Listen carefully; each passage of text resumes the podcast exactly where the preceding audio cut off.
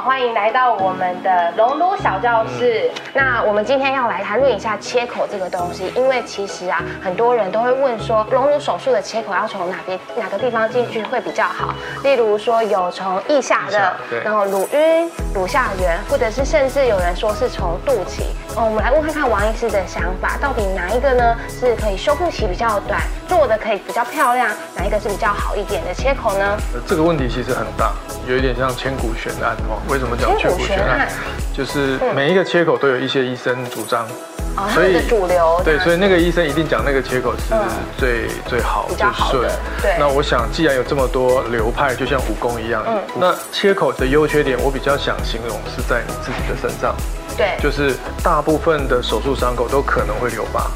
哦，对对，不可能绝对没疤，就不管到什么地方，其实都会有可能会有点疤。对，手术的疤痕哦，不是因为你找这个医师就一定没疤，或者是你切在某个部位就一定没疤，这跟手术医生技术跟体质，医师技术也有关系，体质也有关系，但是很多因素都有关系。手术后的照顾有没有贴祛疤膏啊？照顾好不好？所以综合这些因素之下，我可以肯定的是，手术前了哦，你没办法知道你到底会不会有疤。嗯，那假如会没有疤，其实。我们再增，我们再增加第五个切口都可以，反正没有疤痕。对。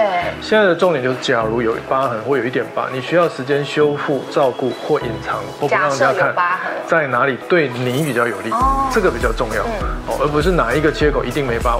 我想大家想就知道没有这种事哦。对。好，那哪里对你最有利？我们讲，其实腋下是会露出来的。对。因为你会穿短袖，对，女生很容易穿无袖。那其他的切口，包括乳晕、包括乳房下缘、包括肚脐，其实不容易露出来。好，那我们衣服再穿少一点，哦，那肚脐就露出来，对不对？那假设你穿比基尼泳装，那乳下缘可能就看见了。有可能手举起来的时候，乳下缘就比较。那再再少一点，那可能只有胸贴。乳晕就乳晕就已经挡住了哦。当然你都没有穿，在洗澡的时候看，还是看得到淡淡的疤痕。我们现在前提是讲有疤痕，所以隐藏性来说，乳晕算是最有利的。那在修复期、恢复期，或者是疤痕在消退，有时候需要几个月甚至半年、一年哦。中间当然我们可以镭射去处理一下，这样子，其实在比较好隐藏的地方，比如说乳晕，你比较在这段期间不会困扰。但如果在腋下，你就在这半年一年，你就可能常常要贴，呃，上个那个呃遮瑕膏啦，或者是穿长袖的去去散。哦，那我可能一年内我都要穿短袖。对，至于位置哪里做的好看，其实有经验的医生。呃，从腋下、从乳晕下或者乳下缘做，其实都好看，因为他有那个美学的观念，嗯，知道怎么切，它那个曲线是好看的。这个伤口等于是一个呃房间门的门口，打开门之后进去，在里面装潢，那个装潢才是真正的门道。